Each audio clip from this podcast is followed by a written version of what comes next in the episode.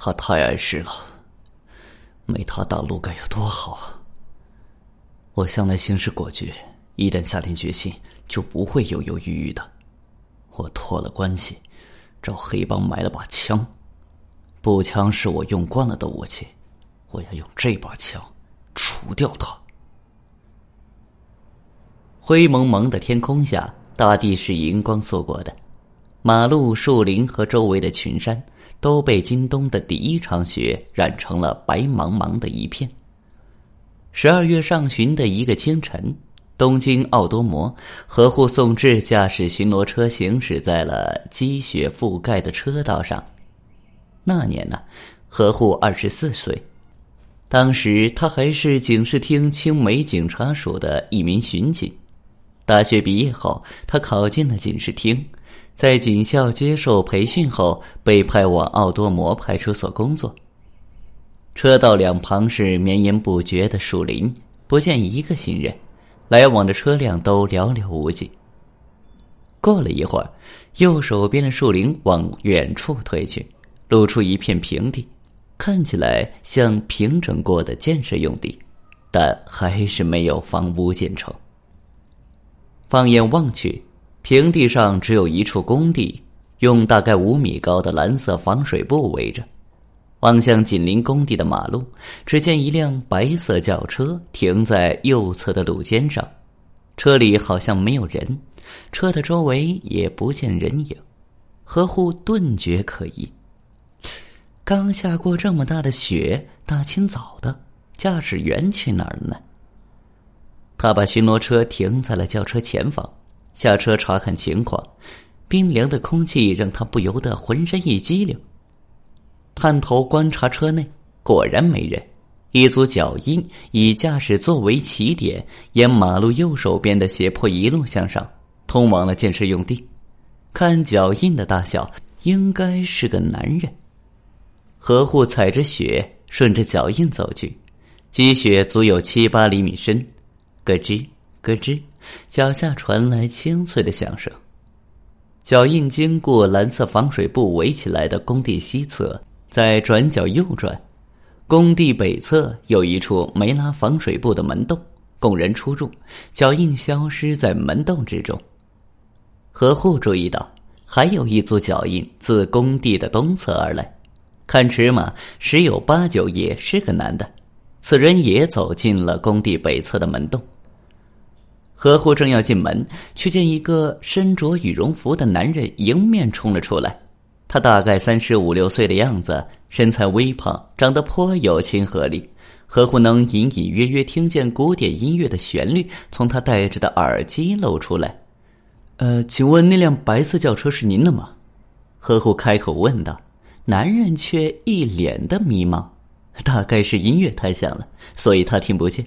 何户指了指自己的耳朵。那人才急忙的关掉耳机，何户又问了一遍，对方点头回答没错，随即指着门洞深处，用急促的口吻说道：“先别管车了，出大事了，有人死在里头了，有有人死在里头了。”何户大吃一惊，连忙探头向里望去，被防水布包围的空间约有五十平，这个平是日本的传统计量单位，一平约等于三点三立方米。编者注。转角和关键位置插着杆子，杆子之间拉着格栅，格子大约十厘米见方，防水布就拉在了格栅的外侧。防水布内的北半边被雪覆盖，南半边则是用混凝土铺设的半地下空间。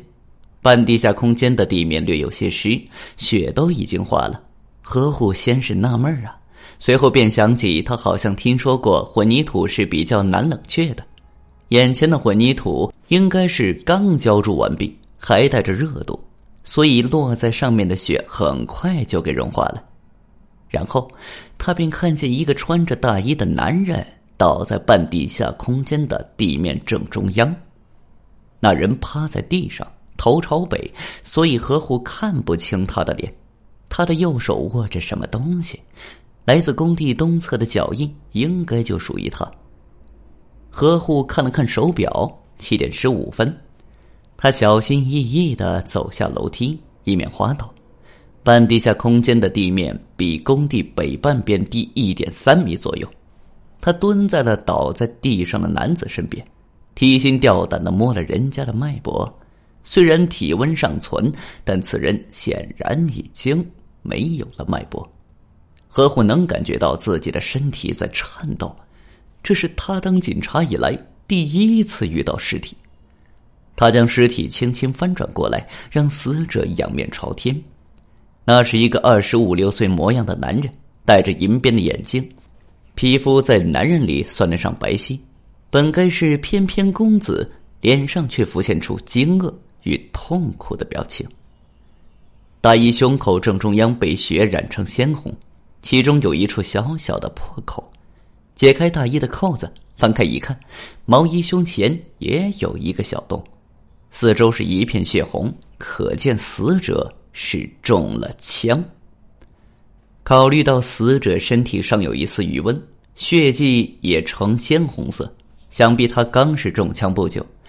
只是何户从来没有参与过凶案的调查工作，所以无法判断具体的死亡时间。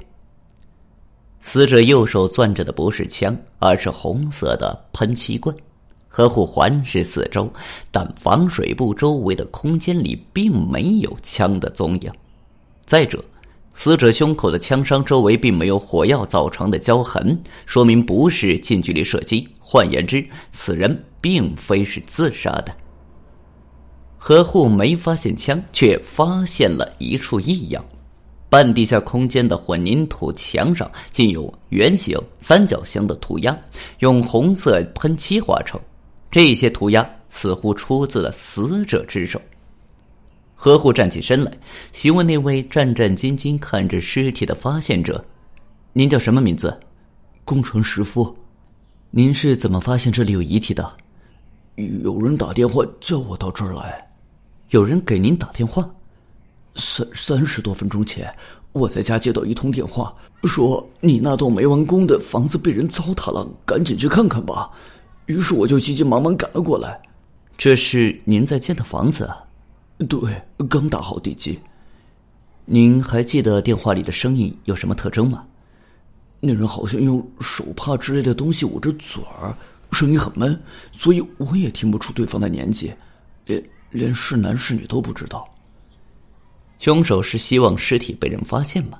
可这又是为了什么呢？你认识这位死者吗？他叫佐川敬一，我们是同一家射击竞技俱乐部的。射击竞技俱乐部，被害者死于枪杀，难道凶手是俱乐部的成员之一吗？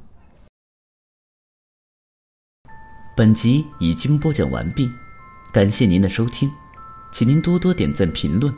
如果喜欢，请订阅此专辑，谢谢。